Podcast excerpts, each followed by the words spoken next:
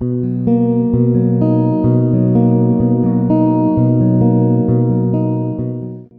¿qué tal? Bienvenidos a un episodio más de La Predicación y los Predicadores. En esta ocasión estoy muy contento porque está con nosotros Mike Lagos. ¿Cómo estás, Mike? Bien, amigo. Qué placer, qué privilegio estar aquí contigo. Qué gusto tenerte. Debo mencionar, antes de, dar inicio, hace aproximadamente un año atrás estuviste de visita por acá, por Ciudad Juárez, y tuvimos una plática muy interesante en un café. Y yo te expuse mi, sentir, ¿no? De, querer iniciar un podcast y de, incluso ya lo había comenzado, ¿verdad? Pero no me había motivado a, publicarlo ni nada de eso. Y a raíz de ese café, eh, por tu motivación y todo ello, pues yo, yo me motivé a hacerlo y, y desde que comencé a hacerlo más seguido, dije, no, ya, ya quiero que venga Mike para que, que, esté aquí y agradecerle públicamente. Entonces, pues muchas, muchas gracias. Sí, amigo, no, sabes que siempre cuando pienso en ti, en tu familia, sabes que es un aprecio bien especial que tengo por ustedes y ver que Dios está levantando a una generación de, de genios, porque para mí tú eres un, genio, eres una mente eh, maestra, una mente brillante que Dios nos regaló.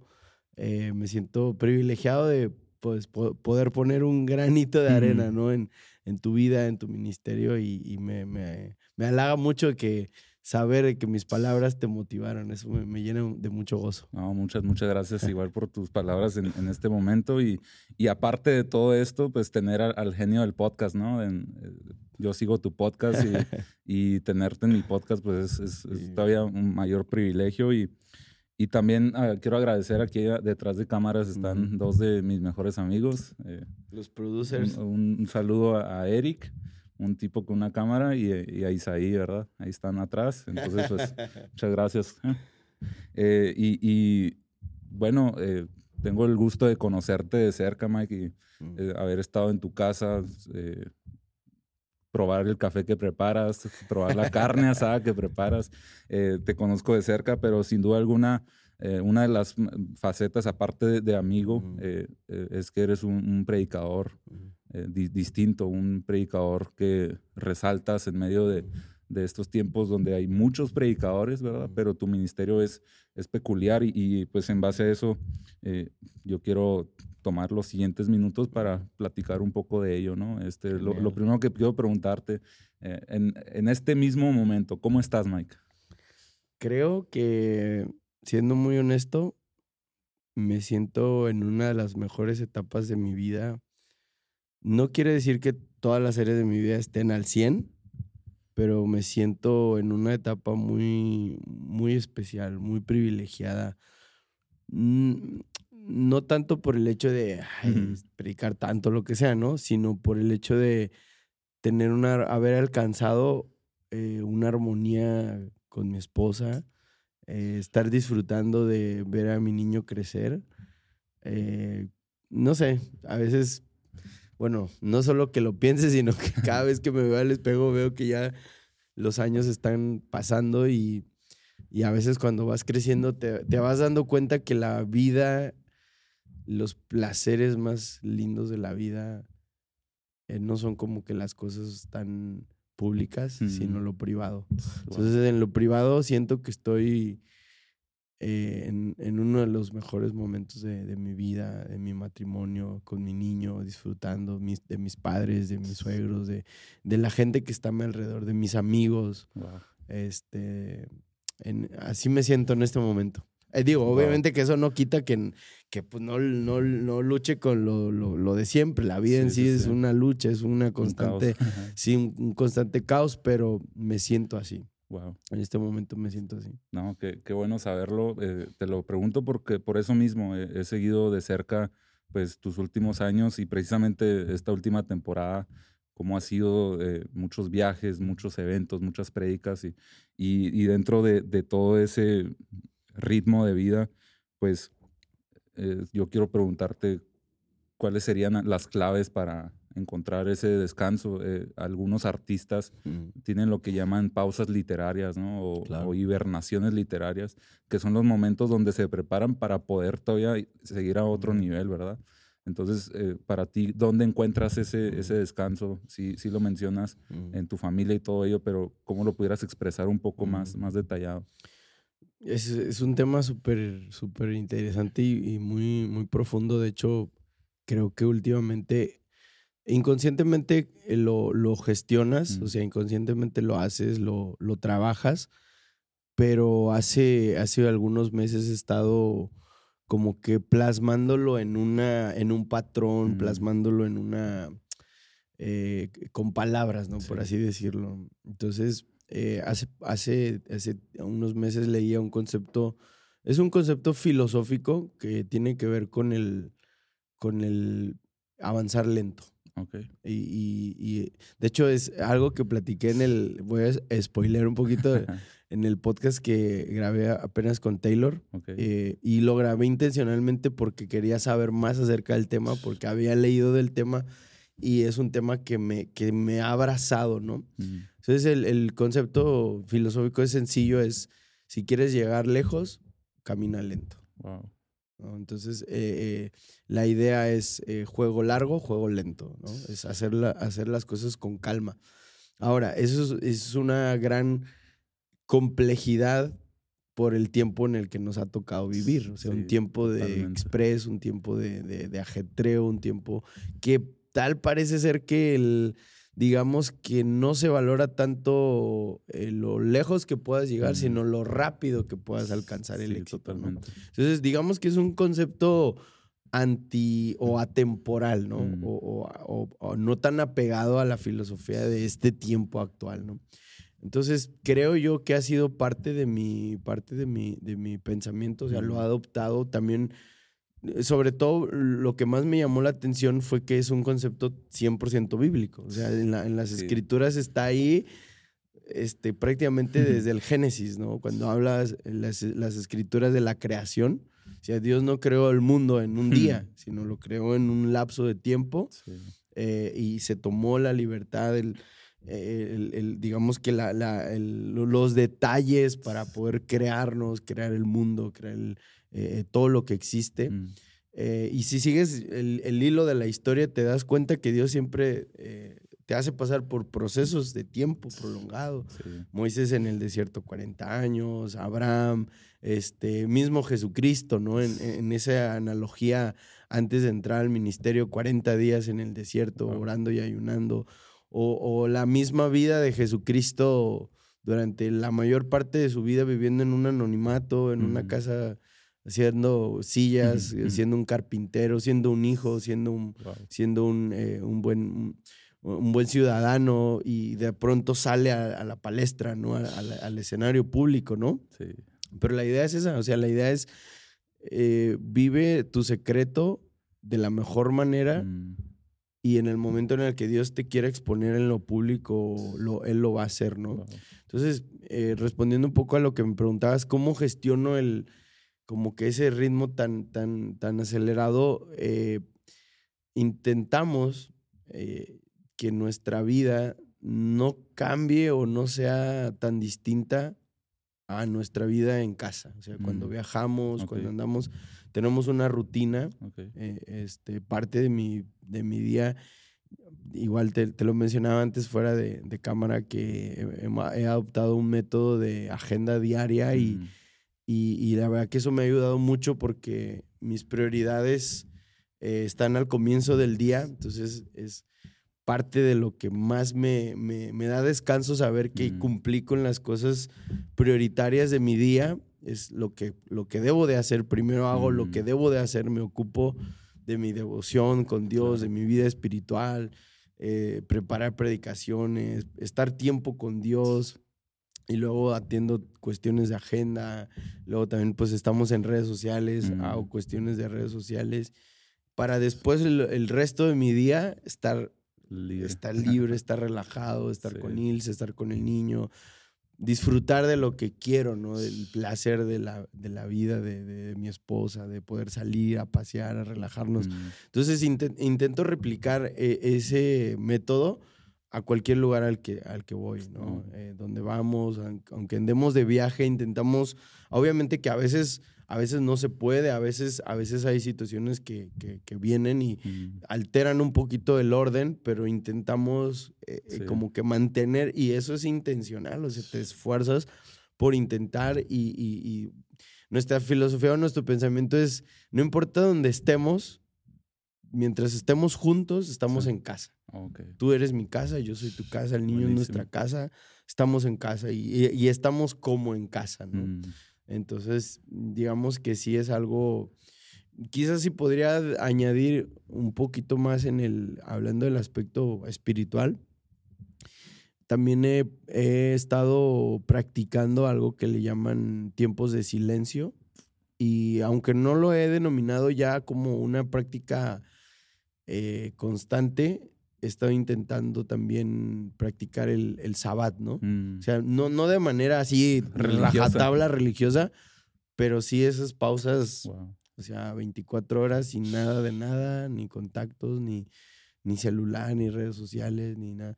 Y es algo muy paradójico porque eh, mi pensamiento con redes sociales es, usa las redes sociales y no que las redes sociales te usen a ti. Porque yo en un, en un, punto me sentí como usado por las redes sociales, como que te abruma, ¿no? Y luego dije, no, no, quiero, no quiero dedicar tiempo mm. a estar viendo la vida de otros o lo que otros hacen, pero sí quiero usar las redes sociales. Entonces, literalmente, bro, mi tiempo en redes sociales es productividad. O sea, entro a redes sociales cuando posteo algo, cuando subo algo y de ahí me desconecto y hasta el otro día. o a veces que reviso, contrasto algunas cosas, pero entonces digamos que eh, hmm. ya viendo un, un, poquito el panorama completo, siento que esas son las, eh, las cosas que pueden ser eh, cosas mínimas o cosas sencillas, pero que a la larga, bro, créeme que marcan una diferencia increíble, ¿no? Por ejemplo, con el tema del sabá, de guardar el reposo, eso es una idea bien densa. Podemos hablar de eso, pero, pero sí creo que eh, esos son mis, mis hacks, ¿no? Para, para estar ahí, eh, para poder aguantar, para poder dar el 100. Buenísimo. Y como dices, o sea, son ideas bíblicas y, por ejemplo, lo que mencionas de, del silencio, son prácticas de los, de los monásticos de aquellos tiempos, ¿no? Que se iban al desierto y se quedaban ahí y practicaban lo que llaman el soliloquio. y, y, bueno, por mucho tiempo de la historia como que las omitimos, pero pues qué interesante, ¿no? Volver a ello y, y, lo que me llama mucho la atención es que mencionas, es, es algo antisistema, ¿no? Anti la, el ritmo de la vida. O sea, ¿quién diría, ¿no? Que eh, si te desapareces de, de las redes, pues tu, eh, tus redes van a bajar, ¿no? De, de vistas y todo esto pero teniendo un corazón enfocado en, la salud y todo eso, creo que es, posible, ¿no? Y, mencionaba un pastor eh, la, la, semana pasada en una conferencia, eh, él, em, empezó a hablar de, cómo tuvo una recaída en tema de ansiedad y, todo ello, y, dijo, ok, sí, voy a, tomar terapia, voy a, concentrarme en la palabra, todo esto, dice, pero también tengo que tomar decisiones fuertes, y él mencionó que en ese momento canceló dos meses de su agenda entonces, siento yo que llega un punto donde si no logramos cuidar eso, tenemos que llegar hasta esas consecuencias porque eh, lo más importante es nuestra, nuestra salud, ¿no? Y, mantenernos sanos, porque al final del día eh, no, no, no, estamos creados para tener una agenda llena, ¿no? Sino para estar en un contacto genuino con Dios. Sí, hace poquito leí algo que me, me, me rompió y me hizo reflexionar mucho y, y era con respecto a a veces queremos hacer cosas para Jesús, mm. pero el tiempo que estamos con Jesús no nos llena lo necesario o, lo suficiente como para abarcar todas esas áreas en las que queremos servir a Jesús. O sea, si no estás con Jesús, no puedes hacer para Jesús. O sea, si no, si no tienes tiempos con, con el Señor, si no, si no tienes eh, espacios donde tú te llenes de Dios, si no estás con Jesús, no puedes hacer cosas para Jesús, ¿no? Entonces ahí es donde muchas cosas en nuestra dinámica de vida, de ministerio, se tienen que reajustar. y, y, y, hablamos antes, yo te decía, y hay que ser humildes para reconocer que, que hay que ajustar cosas. Eh, y todo viene nuevamente de este pensamiento, ¿no? Si quieres, si tu tirada es de aquí a cinco años, pues, pues sí, o sea, quémate. desármate, quémate, haz lo que tengas que hacer para lograrlo y lo vas a lograr, pero de, después de ahí vas a ir en picada, ¿no? Pero si tu, si tu pensamiento, si tu visión es de aquí a, por ejemplo, hablaba con Taylor y él decía, nosotros cuando planteamos una, una iglesia, ellos tienen la iglesia más grande eh, cristiana en, en, Perú, una iglesia de miles. Dice, cuando mi papá y yo planteamos esta iglesia, la planteamos de aquí a 100 años. Wow. O sea, no manches, o sea, un proyecto de aquí a 100 años. Y por eso van lento. Y, pero cuando haces las cosas lentas, las haces bien. Es como un artesano, ¿no? Un artesano eh, eh, hace el producto que hace y al final eh, cuesta lo que cuesta porque se tomó el tiempo, los detalles de hacerlo, ¿no? Entonces, al final cuando tú descubres tu propósito en Dios, quieres hacerlo bien y quieres y quieres que la voluntad de Dios se cumpla. Entonces, pero es necesario eso, ¿no? O sea, estar con Jesús para poder hacer para Jesús. Y a veces hemos invertido, ¿no? Hago para Jesús tanto que ya no tengo tiempo de estar con Jesús. Y ahí es donde tarde o temprano va a haber un, quiebre, ¿no? Es lo que decías de este pastor, ¿no? sí, y, creo que no solamente es el caso de ese pastor, creo que públicamente hemos podido ver cómo ciertas figuras eh, llenas de activismo, de cierto éxito mm, ministerial al que mm. muchos eh, aspiraríamos mm. quizá, eh, pero llega un punto donde revienta, ¿no? Truena el asunto y, y todo nace de, de, eso, de esos principios, ¿no? Que,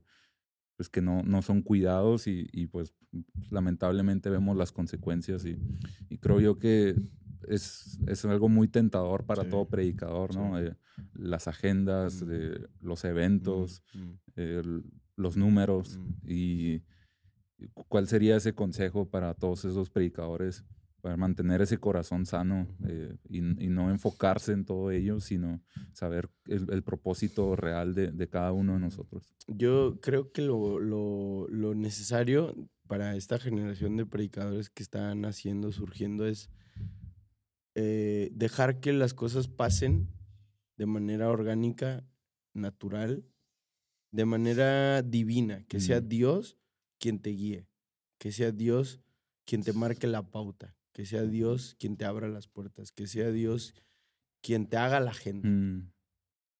Eh, creo que eh, estamos viviendo en, un, en, una, en una situación un poco descontrolada y, muchas veces creemos que el, el ministerio es ese. Mm. Andar en aviones, andar en plataformas, hacer esto, hacer lo otro.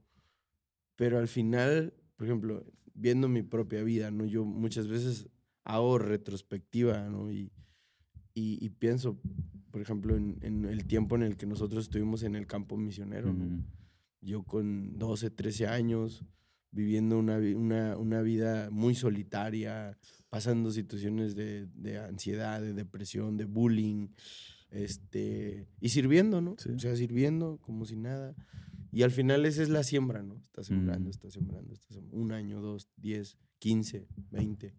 Y, y al punto donde dices, bueno, entonces ahora Dios, eh, tú haces tu parte, ¿no? Mm. Y Dios hace la suya, ¿no?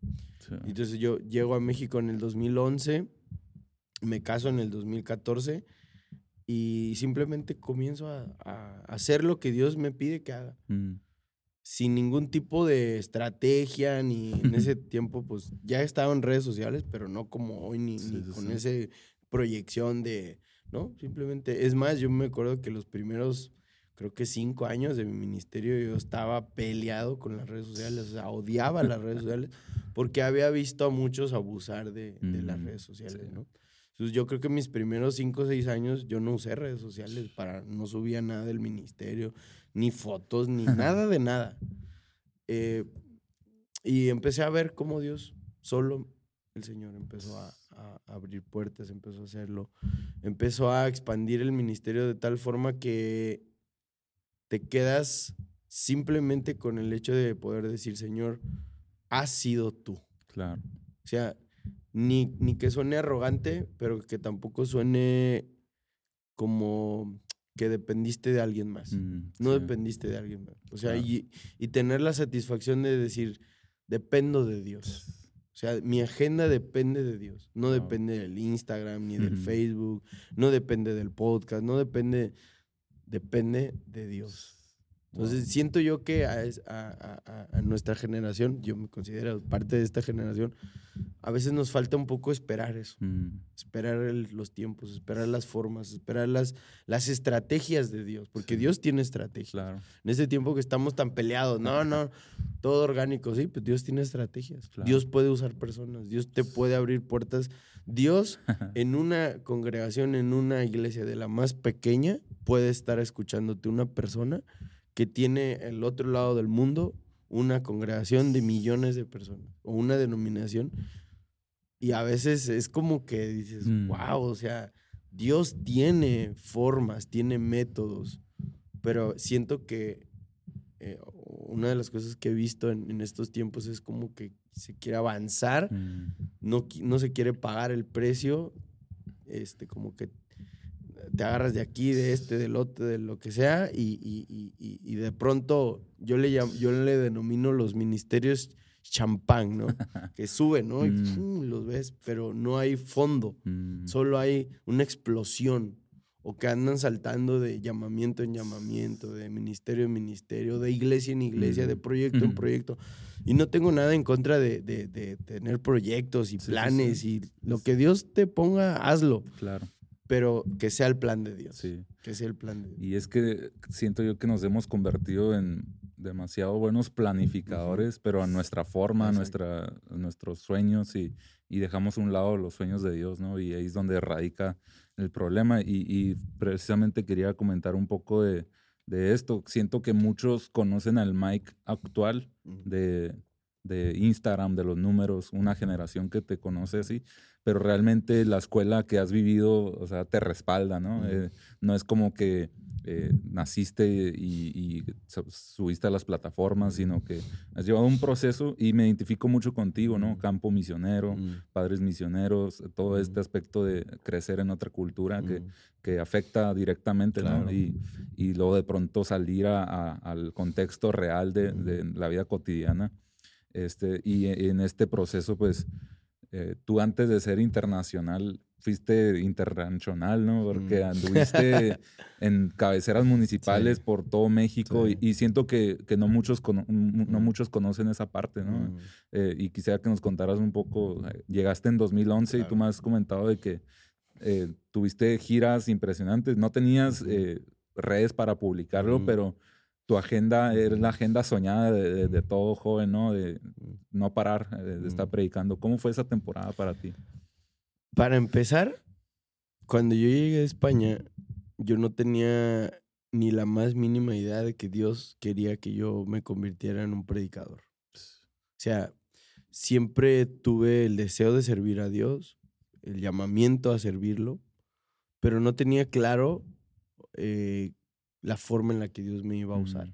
Mm, En algún momento pensé, Dios me va a llamar a las misiones o Dios me va a llamar a un pastorado.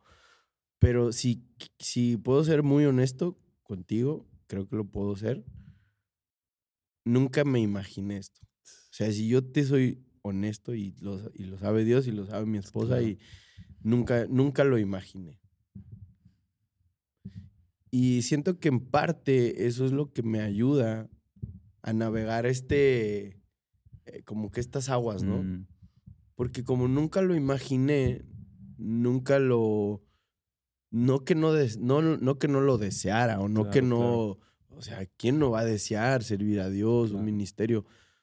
Pero nunca me vi. mm, O sea, ves, yo he conocido a muchos chicos y está bien, es lícito. No, es que yo sueño con, sí, con predicarle a, a millones y sueño. Yo nunca soñé esto. mm, O sea, no es mi sueño en el sentido humano, no es mi sueño en el sentido de que yo me viera proyectado en la manera en la que, en la que Dios lo ha hecho. Entonces, eh, siento que tiene, mu- tiene mucho que ver eso con los comienzos, ¿no? Porque mis Claro. comienzos, cuando yo recién llegué a España, pues todo lo que me venía, bro, para mí era oro. O sea, yo lo disfrutaba como un niño pequeño. me acuerdo las primeras veces que prediqué en México, prediqué en iglesias de 10 personas, 15 personas. Prediqué mm. en, en, en, selvas, en Chiapas, prediqué en, con los mayas en, Yucatán, metido en, las, en, las, este, en las comunidades autóctonas, predicando con traductor en maya, mm. en Oaxaca también, las sierras de Oaxaca. Este, a la única sierra que no me ha tocado ir allá, con ustedes, pero me pateé las sierras de México, las sierras, las selvas, los bosques, los mares, en avión, en tren, en burro, en, en, lancha, en moto, en caballo. Y, créeme que no lo hacía como. Es que, híjoles, bro. Siento que inclusive hasta eso en, esta generación se ha dañado porque es como que, bueno, lo voy a hacer, pero pues, pues ya ni modo, porque es, porque es lo que me toca y este es el camino. O sea, yo siento que a mí me tocó vivirlo de una forma en, que como, como yo ni siquiera sabía que había algo más después, bro. Claro. Sí, es como que lo disfruté. Era tu, top. Ah, era mi top, o sea, yo estaba en el top ahí. Este, me acuerdo que, me acuerdo mucho una, una vez que me tocó ir a, igual andaba en Yucatán en una gira de predicación y este, y me llevaron a, a, hospedarme porque me acuerdo que era una, como una aldea y pues todas las casas de los hermanos muy humildes, así pues muy, muy humildes, ¿no? Sí, sí, sí. Y yo intuía que ningún hermano me quería recibir por pena, o sea, de que mm. no, pues aquí no. Y me hospedaron en la casa ejidal del pueblo, o sea, que, que era como que la, la casa de, de, ejido de, construida de materiales. Me acuerdo que me llevaron y lo único que había en la casa estaba sin ventanas, nada más tenía puerta y tenía una hamaca colgada. Así, esa era mi única, una hamaca, bro, ahí. Sí. Y, este, y ya me acuerdo que en una, de esas, en, una de esas noches llovió bastante y me acuerdo mucho que ahí fue donde Dios me dio la convicción de que era tiempo de que me casara con Ilse. Porque me acuerdo que ahí yo estaba ya, ya no quería viajar solo, mm. ya estaba convencido de que ella era la, la, mujer que Dios tenía para mí, pero no tenía dinero, no tenía nada, o sea, estaba así. Entonces yo ahí oré al Señor, le dije, Señor, yo no tengo, tú, tú eres mi jefe. Y yo me preparé para servirte a ti. No sé qué vas a hacer, pero dependo de ti, ¿no? Y ahí el Señor me dio una convicción bien fuerte y me dijo, tú y Ilse son mi proyecto. Y así como el mundo invierte en sus proyectos, yo voy a invertir en, en ustedes. Ustedes son mi proyecto. No, bro. O sea, me incendió una fe. Me acuerdo que con lo que recogí de ofrendas de esa gira le compré el anillo de compromiso. Y bueno, lo demás es historia. pero sí. o sea, esos fueron mis comienzos. Y como te digo, no tenía un, un, estándar de llegar acá o llegar acá, llegar acá. Lo disfruté, lo, lo, lo, lo, viví, lo, lo, aprecié, lo abracé. Me acuerdo que estaba recién llegado de España y, y yo tuve una formación teológica muy puritana, por así decirlo, ¿no? Me, gradué de la Facultad de Teología de la Asamblea de España, pero me tocaron muchos maestros muy, muy bautistas, muy metodistas, mm. muy así, ¿no? Y, y yo llegué, bro, con esa idea de que la predicación era por gracia y sigue siendo por gracia, ¿no? No ha cambiado ese concepto en mí, pero, pero era tan fuerte eso que yo no aceptaba las ofrendas que me daban. Entonces, de cuenta que yo me iba a predicar y me daban las ofrendas y yo no las aceptaba. Decía, no, no, hermano, no me ofenda. Esto, esto, la predicación es, es por fe, ¿no? Es, es gratuita, no me dé nada.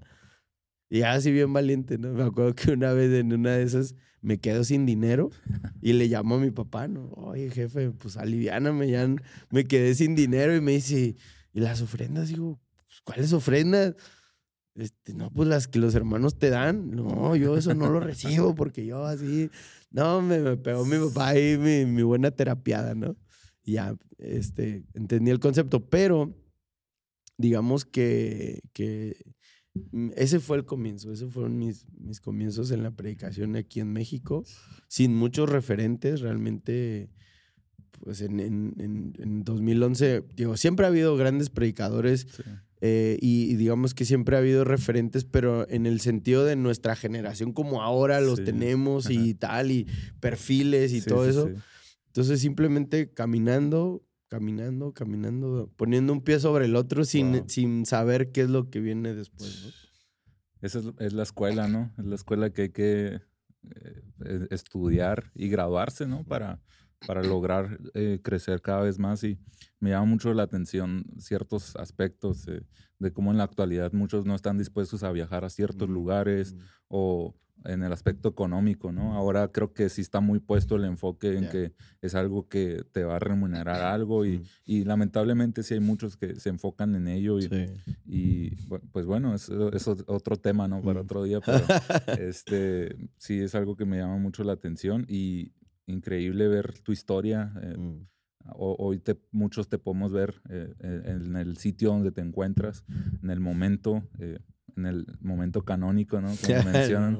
Este, pero, pero todo ha sido parte de un proceso, ¿no? Que te ha enseñado, has crecido y, y, te has mantenido, pues, fiel.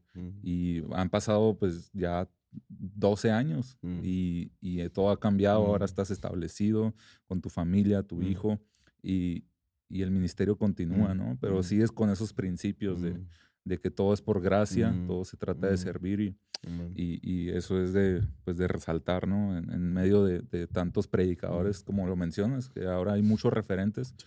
Este, me, me, llama mucho la atención que eh, hay algunos que son imposibles de contactar y hay otros que es imposible de que llegues a un acuerdo porque eh, ah, pues muchos requerimientos, ¿no? Pero pues el, el, hecho de que tú, para contactarte, pues uno se comunica directamente contigo y, tú buscas la forma de ayudar, ¿no? Todo eso es de, resaltar.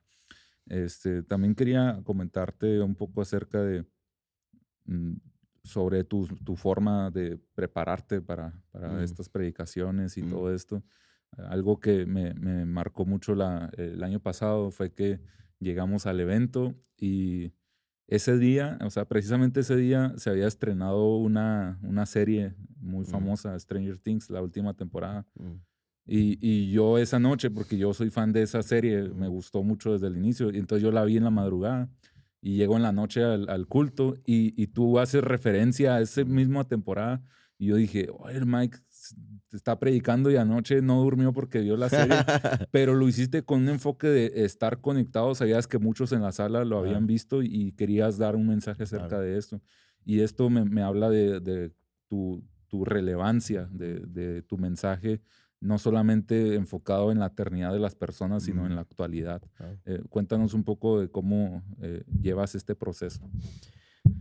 Creo que mi, mi, este, mi método de predicación ha ido evolucionando conforme el tiempo ha pasado. Mm. Eh, y también he pasado periodos de fracaso, de sentirme como enclaustrado en un, en un formato y no saber cómo salir de ese formato, ¿no? Eh, fue hasta que tuve un, un, tiempo, yo creo que fue en la pandemia, o sea, en la pandemia muchas cosas en mí como que se sacudieron, ¿no? Como mm. que me, me, me, sacudí muchas ideas. Me. No, no, no, no quiero llegar a decir que me deconstruí, pero sí me reorganicé mis ideas. Okay. O sea, hubieron muchos esquemas que yo tenía, muchos em, ideas, eh, prejuicios, preconcebidos. Eh, con respecto a muchas cuestiones que tienen que ver con el ministerio. ¿no? Claro en muchos aspectos, pero uno de ellos fue la predicación. Mm. la predicación. Eh, digo, tuve el placer, porque siempre para mí eso va a ser como uno de mis grandes momentos en mi vida, en mi historia, en mi formación teológica, la verdad que la disfruté como, o sea, como, como pocas cosas he disfrutado tanto en la vida, la disfruté mi, mi formación teológica en España y, siento que ahí se forjó Mike, o sea, ahí, mm. ahí en, ese, en esos cuatro años de preparación me, me, formé teológicamente, pero también se forjó mi devoción, mi devoción. Creo que al final lo que sale intacto de esta evolución es obviamente la doctrina, la doctrina no se mueve, la doctrina se queda intacta y mi devoción. Mm. Son dos cosas que no se han tocado absolutamente para nada. La doctrina es pura, la doctrina no se mueve, no, no añadirán, no quitarán, no se mueve. Los cánones están ahí. Eh, y la devoción. La devoción, bro, créeme que si algo he cuidado celosamente, y lo sabe mi esposa, es mi devoción. Mm. Mi devoción no está en juego, mi devoción no es negociable. Mi vida espiritual no es negociable, porque de mi vida espiritual dependen muchas cosas. Primero, mi- yo mismo. Yo, yo dependo de mi vida espiritual, de mi comunión con Dios. Pero también dependen las personas a las que yo les predico. Que yo estoy negado a ser un predicador que predica lo que no vive. O sea, yo, esa es una de mis máximas reglas en mi Mm. ministerio, es nunca predicar algo que tú no estás viviendo. O sea, porque lo he visto mucho y, y- y me ha encolerizado, ¿no? Saber que hay gente que predica cosas que no vive Sí. que predica de, un, de una devoción que no existe, que es inexistente, ¿no? Entonces, he cuidado celosamente. Con eso no quiero decir que a veces no he flaqueado, que, que oro cinco horas al día y hay uno, no, no, pero lo he guardado celosamente, ¿no? Entonces, mi, la doctrina y la devoción están intactas en mi predicación.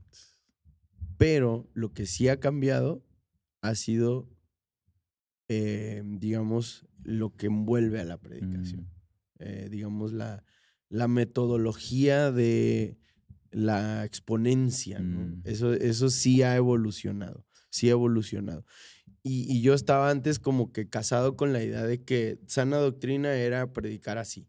Sana doctrina era eh, tener un, un formato de predicación. Sí. Este, yo sé que tú eres gran exegeta y hermeneuta, ¿no? Pero, pero eh, en estos tiempos, creo que los cánones de la homilética, inclusive no de la hermenéutica en el sentido de que ya no sirva o que ya no sea relevante, no, es fundamental, pero no se puede predicar una exégesis. Sí, no. O sea, y si tú lo haces, estás en riesgo de no estar comunicando absolutamente nada más que palabras. Sí. Entonces, la tarea del predicador, creo que además de investigar el texto, interpretarlo, es saberlo comunicar Traducirlo, ¿no? A la, al lenguaje. lenguaje actual. Bro, eso es algo tan profundo. De hecho, Mm. es una idea que tengo ahí para un podcast, pero es algo tan profundo, bro. Porque la predicación, la contextualización en la predicación es tan, tan necesaria y está tan arraigada en las escrituras que Cristo mismo se contextualizó. Sí, sí. Dice, eh, eh, que es, es Filipenses, ¿no? Que dice, despojándose de sí mismo, tomando forma de siervo, sí. haciéndose siervo, haciéndose humilde hasta la muerte y a la muerte de cruz. O sea, es más, si te vas inclusive más atrás en el tiempo, Dios se contextualiza para poderle predicar al pueblo de Israel. La contextualización está unida al plan redentor. De Dios en las escrituras. La manera en la que Él se revela al mundo, la manera en la que Él viene al mundo como un ser humano, la manera en la que Él interactúa con los seres humanos, la manera en la que Él entra en los círculos que Él entra. Él se está constantemente contextualizándose.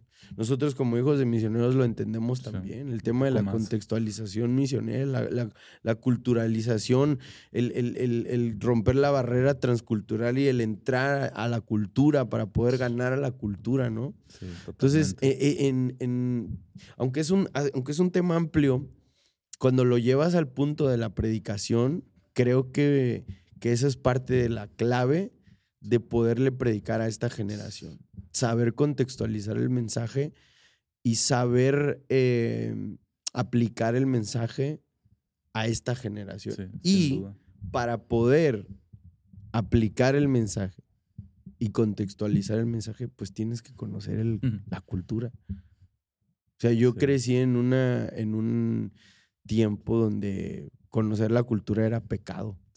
O sea, peca- hem- hemos etiquetado de pecado a todo, ¿no? Todo es pecado, todo es pecado. Pero cuando, cuando estudias la historia, te das cuenta que hasta un punto de la historia, los cristianos, bro, estábamos metidos en los círculos más impresionantes de la cultura. Los cristianos fueron grandes filósofos, grandes científicos, grandes escritores, grandes poetas. Este, estábamos en los círculos más influyentes de la cultura. Pero llegó un punto, algunos dicen que fue a partir de la Segunda Guerra Mundial, Mm. donde el, el- el cristianismo empezó a perder peso en la cultura con la idea de que Cristo viene, Cristo Mm. viene, Cristo viene, Cristo viene. Entonces la iglesia se retrae de la cultura, sale de la cultura y, se- y hacemos una especie de, de gueto, ¿no? Hacemos una especie de burbuja y nos metemos ahí. Sal- nos salimos de la cultura. Y es lo, cuando la Biblia dice que, per- que la sal pierde su sabor Mm, sí. que escondemos la luz debajo de un almud. ¿Por qué? Porque, porque la, la sal es para salar, la sal es para dar sabor, la luz es para que alumbre, no es para guardarse, no es para ocultarse. sí. Y hemos mezclado muchos conceptos, conceptos de santidad, conceptos, conceptos de pecado, conceptos de... Hemos mezclado muchas cosas, pero creo yo que, digo, ya me ando medio desviando del tema, pero, pero creo que la contextualización es importante y para, para poder contextualizar tu mensaje tienes que conocer la cultura. Entonces yo cuando preparo mis mensajes, eh, uno de mis métodos es entender qué es lo que está viviendo esta generación. Oh, Y, y lo que mencionas de, de- de los que esperaban la segunda venida, lo, lo que le pasaba a la iglesia cuando Pablo les escribe, ¿no? O- ok, no quiero que ignoren Ujú. acerca de qué va a pasar con los que están muriendo. Sin duda va a haber una resurrección, pero muchos estaban dejando de trabajar, Sí. estaban dejando sus actividades porque decían, es que Cristo ya viene, o sea, se Ujú. acaba de, de- de ir y no va a tardar. Y no, o sea, Pablo los, los instruía a que no, o sea, trabajen, enfóquense en ser relevantes en el Claro. contexto donde están. Claro, es parte fundamental de nuestra doctrina, ¿no? Cristo viene y todo, pero mientras viene, hagamos su, su tarea, ¿no? Y, y ese enfoque de- del evangelismo explosivo, que estaban tan preocupados por la Mm, eternidad mm. de las personas que se les olvidaba la actualidad y, y ese es el- un, un principio muy, muy sólido, ¿no? De, de poder comunicar algo actual, algo relevante y todavía más siento yo que a las generaciones eh, de adolescentes, que en, en Mm. esta, en esta ocasión eh, las iglesias están llenas de muchos adolescentes y, y ellos traen otra, otra idea, eh, Mm. no, no crecieron tanto en escuelas Ujú. dominicales, Ujú. están muy conectadas al mundo y eh, lo- los músicos que, que siguen la cultura mundana Ujú, o, ujú, o secular, ma- mejor dicho, ¿no? Están envueltos en esta cultura y, y lograr comunicar un mensaje. Me imagino yo este, sentar a, a, a- a mil adolescentes y poner a un pastor eh, con corbata, con un púlpito súper enorme, eh, un micrófono eh, eh, estable y, y el pastor predicando por una hora y media. Claro. Imagínate, o sea, a ninguno de ellos los captaría, ¿no? Entonces es ahí donde el predicador tiene que, que buscar las formas, estar conectado con la cultura eh, para poder ver ese enlace. Y, y algo en lo que yo he innovado y, y hemos intentado innovar es precisamente en el tiempo de, de- Claro. de las predicaciones. Claro. Eh, y, y antes se, se acostumbraba, ¿no? Ah, no, si dura más de una hora, está poderoso.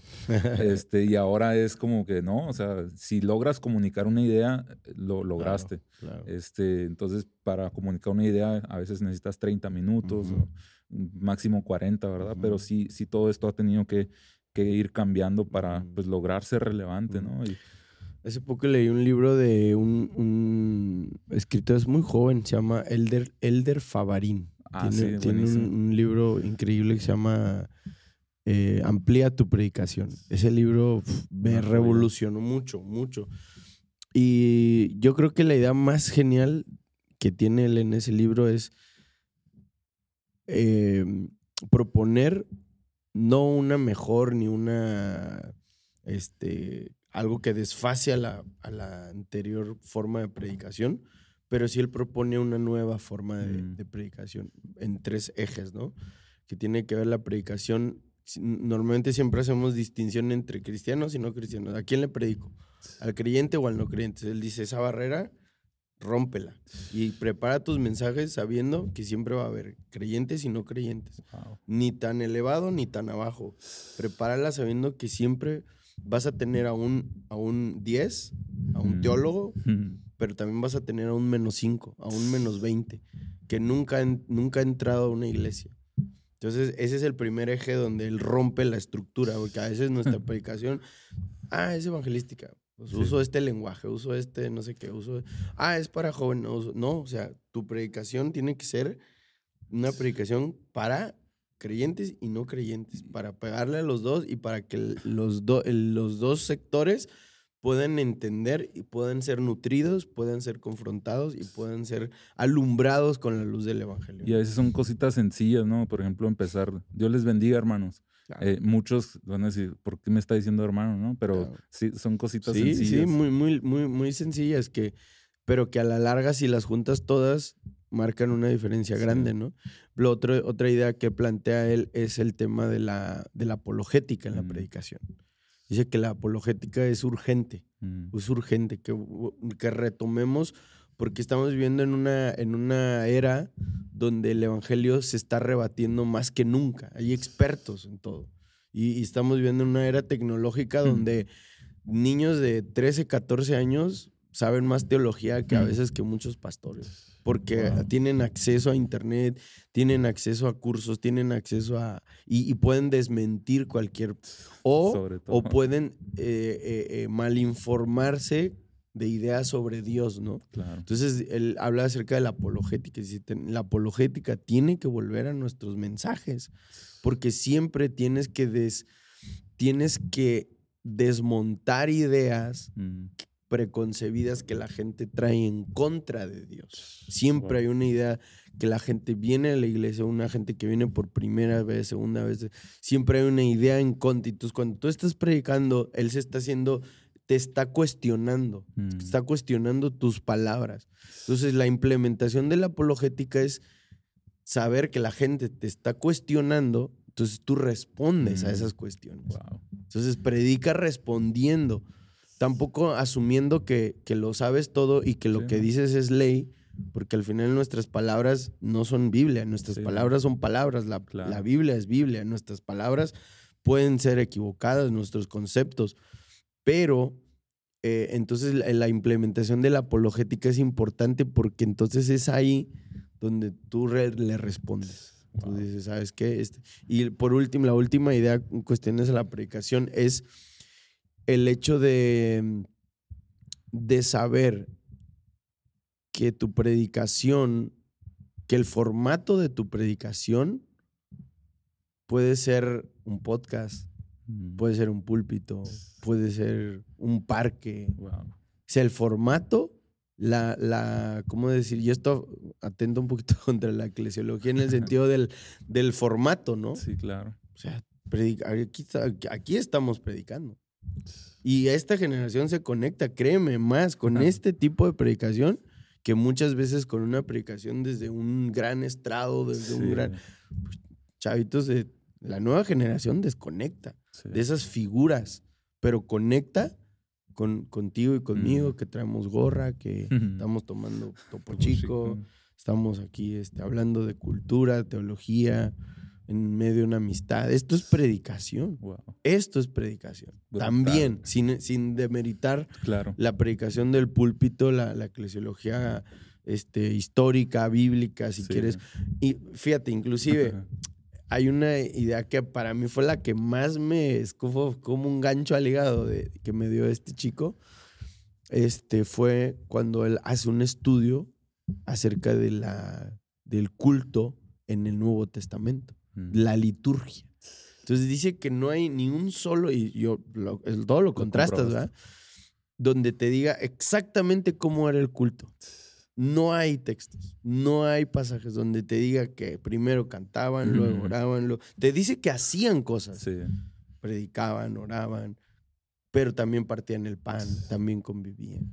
Entonces, más bien nosotros hemos heredado, y no digo que esté mal, y no digo que haya que, que no, no, no, no, o sea, ha funcionado, seguirá funcionando, pero también debemos de entender a esta nueva generación y debemos de entender que ellos están conectando mm. con otro tipo de formato de predicación. Totalmente. O sea, honramos, ¿no? Sabemos que durante cierto tiempo de la historia de la iglesia, lo que mantuvo de pie a la iglesia eran los grandes predicadores, los grandes púlpitos, eh, las comunidades de miles de personas que se reunían a, a escuchar a los grandes predicadores y, y fue una temporada, ¿no? Pero ahora eh, dicen los expertos en el evangelismo, las cruzadas ya no, mm. ya no son el método más eficaz como mm. lo fue quizá en los ochentas. Mm. Este, ahora lo más eficaz es, la, la, comunicación eh, personal, la comunidad, la cercanía entre las personas y, y bueno, está increíble, ¿no? Todo esto que, que menciona Elder Favarín, ¿verdad? Y es un doctor en predicación. Sí, es un tiene un doctorado en predicación increíble. Yo, yo lo empecé a seguir hace poco y digo, es, es, una mente distinta. Y es joven, ¿eh? Y es joven. Tiene un doctorado y todo. Y, y sí necesitamos eh, esas ideas, ¿verdad? A implementarlas porque él, él tiene la mente todavía más años adelante y nosotros las tenemos años atrás. Entonces, ahí está el, el, reto, el desafío, ¿no? Sí. Eh, también algo, algo que mencionas eh, acerca de, de, tu forma de vida, de ministerio, y algo que sin duda alguna resalta de, tu predicación es eh, el momento final a donde los llevas a tomar decisiones y, mm. los llamas a, tener un encuentro con, Dios, con mm. Jesús y mm. con el Espíritu Santo. Y, me ha tocado eh, ver de cerca eh, lo, que acontece en los altares y, es este tema de la unción, ¿verdad? Y cómo tú podrías explicarnos qué es la unción este, y, cómo administrar o cómo ministrar esta unción mm. y, sobre todo cómo adquirir esta unción, porque eh, también siento yo que en ocasiones eh, tenemos muchos predicadores que pueden comunicar muy bien, incluso mm. pueden manejar redes sociales muy bien, pero no tienen este mm. punch de, unción y, al fin del día eh, tú puedes hablar bien y todo, pero el toque de, Dios es, lo que los va a transformar, ¿no? Entonces, eh, hablemos un poco acerca de, este tema de unción. No sé qué decirte, o sea, sé la respuesta oficial, pero la respuesta oficial no es la, no es la correcta en mí. Mm. Eh, yo he luchado mucho, he luchado mucho porque creo que estamos viviendo un tiempo tan raro que inclusive predicar con unción en ciertos círculos puede ser visto como fanático o, muy místico. Y, te soy muy honesto, o sea, yo estoy abriendo partes de mi, de mi corazón. He luchado, o sea, he luchado porque desde que yo tengo uso de conciencia, amigo, yo me he sentido así. O sea, no te puedo decir que es algo que yo adquirí con el tiempo. Mm. Obviamente que lo cultivas y vamos a hablar de eso después, pero, pero desde el momento en el que yo empecé a predicar, yo recuerdo que la primera predicación que di así de manera oficial fue en la Facultad de Teología y me vino un fuego. O sea, así de plano me vino que todos mis amigos me voltearon a ver y hubo un quebrantamiento en el salón. Y todos estaban así cautivados por por Dios en mí. Sí. Y, yo no te puedo decir que yo entré a la facultad en el, creo que fue 2008, no, no, perdón, como 2000, sí, 2008, 2009, algo así. O sea, te estoy hablando de que inclusive YouTube estaba en pañales. o sea, no, ni siquiera era de que, wow, yo tenía grandes referentes, grandes predicadores, grandes... O sea, algo con lo que Dios y yo siempre lo he dicho, si, si puedo decir que tengo un, un don, no, ni siquiera sé si sea un don, mm. es que predico y Dios hace cosas. Wow. O sea, no, no, no, no, no lo puedo poner en una fórmula, no. Eh, viene un fuego sobre mí, viene una pasión, bro. Hay momentos donde yo estoy predicando que me desconecto. Mm. Wow. O sea, es una cosa, una cosa inclusive hasta pues mística, si lo quieres así de llamar, bro. Pero hay momentos donde yo estoy predicando, bro, y mi mente está adorando a Dios. Y, hay algo que viene sobre mí. Y, hablo y fluyo. Y, son esos momentos los que creo que hacen que la audiencia, cuando el mensaje termina, vengan al altar. esos momentos de, de, palabra donde es Dios hablando, donde, es, donde es Dios ministrando, donde es... Ahora, ahora sí es como dice el apóstol Pablo, ¿no? De, con respecto a los dones, o sea, los dones, los dones están ahí y no podemos achacar a por qué a unos sí, por qué a otros no. Por ejemplo, pues, pues hay otros que tienen dones muy sobrenaturales, o sea, sanidades, dones de milagros, dones así eh, impresionantes, ¿verdad? Pues yo no tengo eso. Y ahí en un punto, y te entiendo, ¿no? O sea, la pregunta que me haces es porque llega un punto donde dices, wow, o sea, como que dices, yo quisiera ese tipo de dones, pero al final te das cuenta que Dios te, te dio algo mm.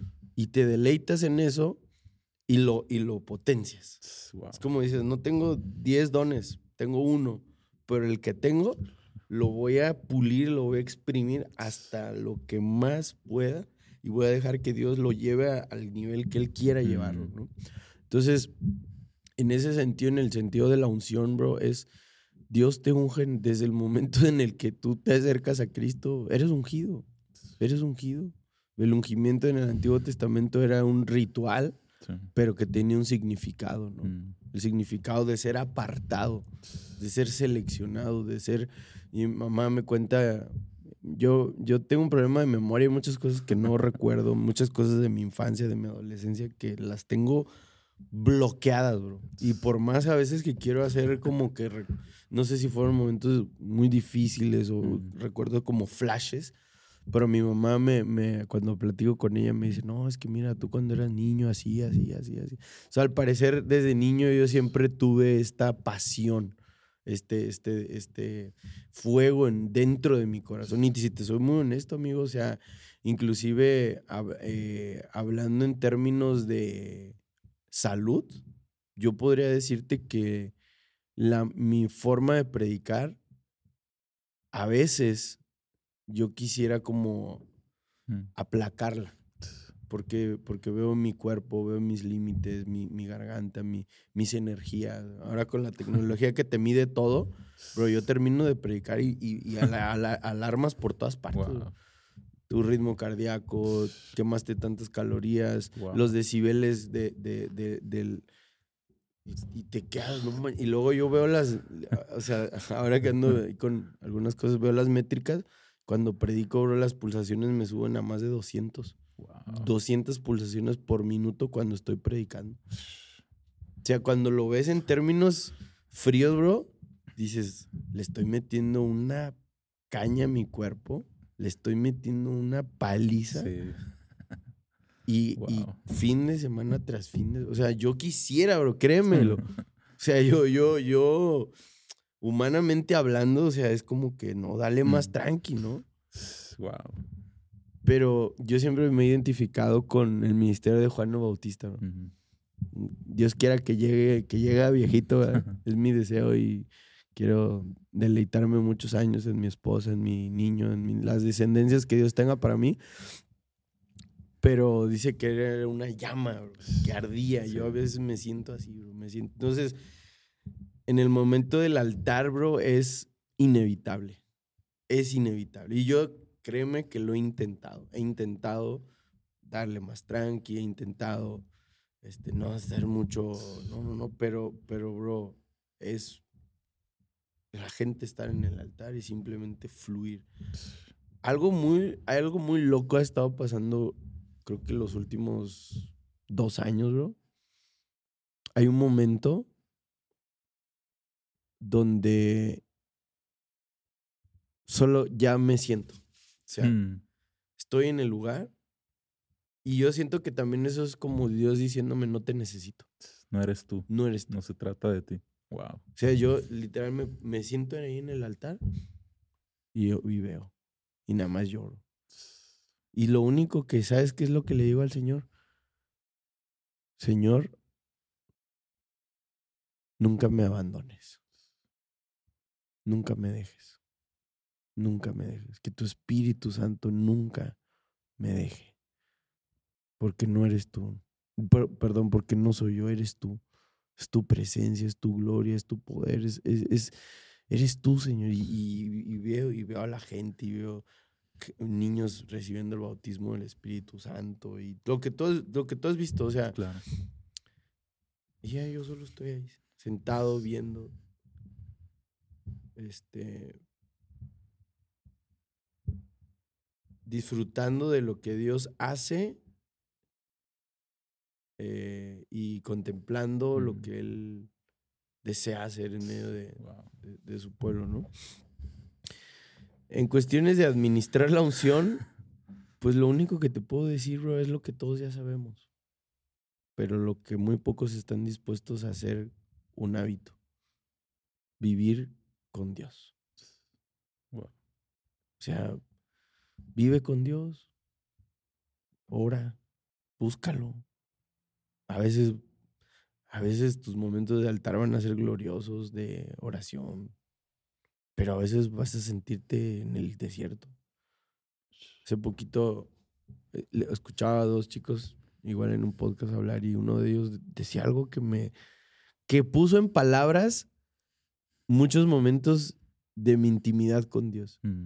Y, y uno le preguntaba al otro, ¿cuál es tu, tu rutina de, de- de oración o de, de vida devocional?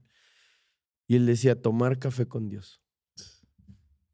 Te como, pues, ¿qué onda, no? O sea, ¿cómo que tomar? Pues sí. Pues por todas las mañanas yo cumplo mi parte de estar Mm. A tiempo, a mi cita. Y ahí estoy, mi- en mi cita con Dios. Mi cafecito, mi, mi- mi disposición, mi disciplina. Y muchas mañanas nada pasa. Muchas mañanas estoy solo.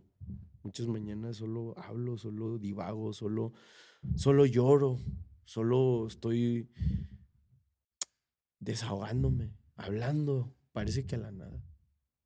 Pero algunas, de pronto, llega Wow. su presencia.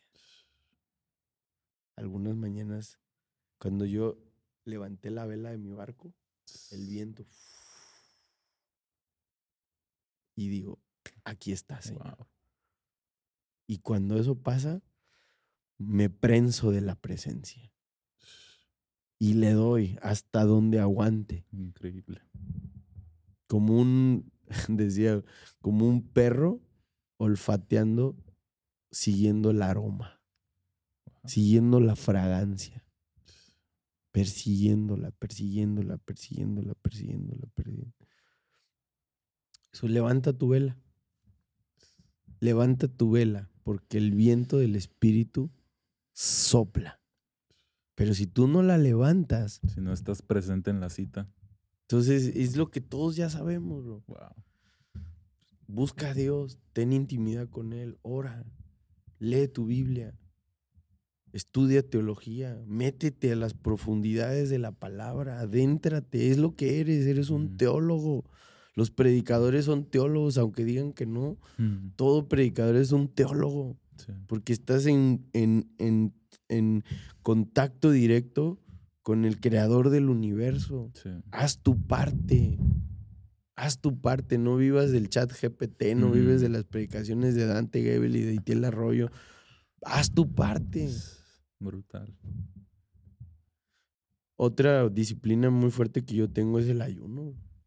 O sea, mi- para mí el ayuno está incrustado en mi diario. Hace, yo creo que ya van a ser más de dos años, yo creo que casi tres años, que yo tengo una, un hábito de ayunar todos los días. O sea, todos los días hago un ayuno. Mm. De tal a tal hora no como nada. Mm. Al principio lo empecé haciendo por cuestiones de salud, Ok. pero después cuando ya me sentí muy bien de salud, Dios empezó a ministrar mi corazón y me dijo, ríndelo como una ofrenda, ríndelo como una, como una, como una muestra de adoración. Entonces, pero es algo que ya sabemos todos. güey. Entonces, ¿cómo administras la unción? Pues, pues haz nada más lo que debes de hacer. Lo que nos corresponde como ministros del Evangelio. Si los doctores se van a estudiar medicina 10 años, si los arquitectos, los abogados, los ingenieros, ¿por qué nosotros ha- haremos menos? Sí, sin duda.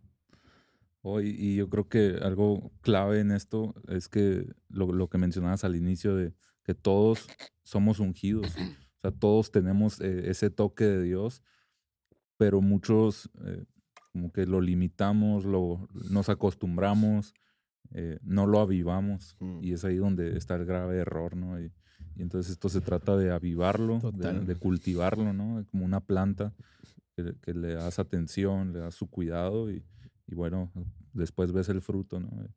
Increíble todo esto que mencionas, Mike. Y siento que es de, de gran bendición para todos nosotros y, y pues muchas gracias. Vemos en ti un, un referente en Mm. todo esto y, y con, con nuestra mente abierta para seguir aprendiendo, ¿no? Mm. Entonces, pues ha sido un, un gran tiempo, lo he disfrutado Mm. bastante y qué, qué bueno tenerte por acá de vuelta y pues muchas, muchas gracias por este espacio, por abrir tu corazón y, y expresar todos estos, eh, estas bombas, ¿no? Mm. Estas bombitas así eh, tan buenas y, y tan edificantes. sí, Entonces, amigo. pues, no sé si ustedes decir unas últimas palabras ya para ir. No, gracias a ti, gracias por, por, pues, por incluirme aquí en tu, en tu podcast y eh, tengo, tengo mucha fe, tengo mucha fe en lo que Dios está haciendo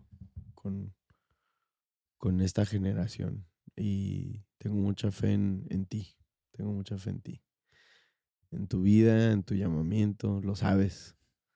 Este, eres un amigo, eres un amigo y, y oro por ti, oro por ti, tus proyectos, tus planes. Y sé que Dios, Dios está cocinando un gran hombre en ti. Y, y me, me, me siento agradecido de formar parte de, de tu vida, de tu ministerio, de, de tu familia también. Entonces, te animo, amigo. La gente que está escuchando este, este podcast, ánimo, adelante. Sírvanle al Señor. Mm. Servir al Señor es lo mejor que nos puede pasar.